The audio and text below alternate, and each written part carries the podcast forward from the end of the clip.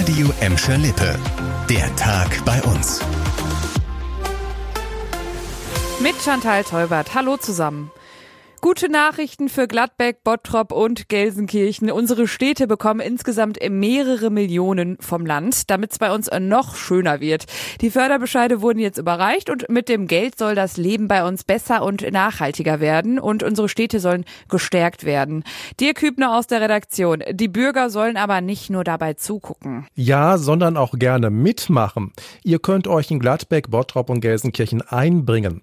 Als Hauseigentümer bekommt ihr zum Beispiel durch ein Haus- und Hochflächenprogramm Hilfe, eure Grundstücke und damit auch die Nachbarschaft zu verschönern. Aufgehübscht werden soll in Bottrop ja vor allem auch der Fuhlenbrocker Markt. Genau, da fließt ein großer Teil der Fördermittel rein.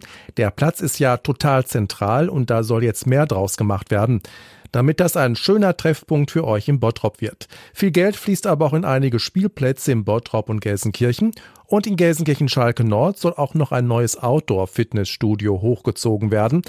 Das ist aber noch lange nicht alles, was geplant ist. Auf radioemschalippe.de könnt ihr nachlesen, welche Projekte Gladbeck, Bottrop und Gelsenkirchen so auf dem Zettel haben und wie viel Geld jeweils fließen soll. Apropos fließen. Die Freibad-Saison bei uns neigt sich ja langsam dem Ende. Im Stenkhoffbad laufen die Planungen für einen großen Neubau aber schon auf Hochtouren. Anderthalb Wochen können wir noch zum Draußen schwimmen ins fast 100 Jahre alte Stenkhoffbad. Dann wird dicht gemacht und direkt losgelegt mit den Arbeiten. Das Gebäude wird abgerissen und nächstes Jahr soll dann da so ein schickes äh, Multifunktionsgebäude hochgezogen werden. Da könnt ihr euch dann umziehen, duschen und natürlich Freibadpommes essen.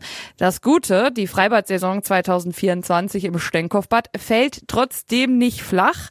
Da könnt ihr dann für zwei Euro zum Baustellen schwimmen. Schnapper. Nächsten Sonntag geht die aktuelle Saison mit dem Hundeschwimmen dann zu Ende.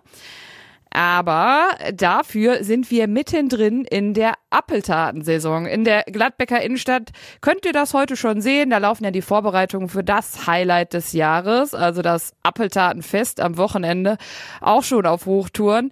Weil da eine Bühne und äh, Stände aufgebaut werden, ist der Willy Brandt-Platz am Rathaus seit heute gesperrt. Da kommt kein Auto und kein Bus durch. Der SB 91, der 259er und der Nachtexpress 2 werden umgeleitet verbreitet und die Haltestellen Willy Brandt-Platz und Stadtbad fallen weg.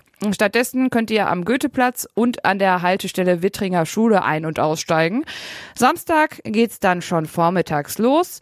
Absoluter Höhepunkt wird natürlich wie immer die Apfelolympiade, bei der die neue Appeltatenmajestät gekürt wird.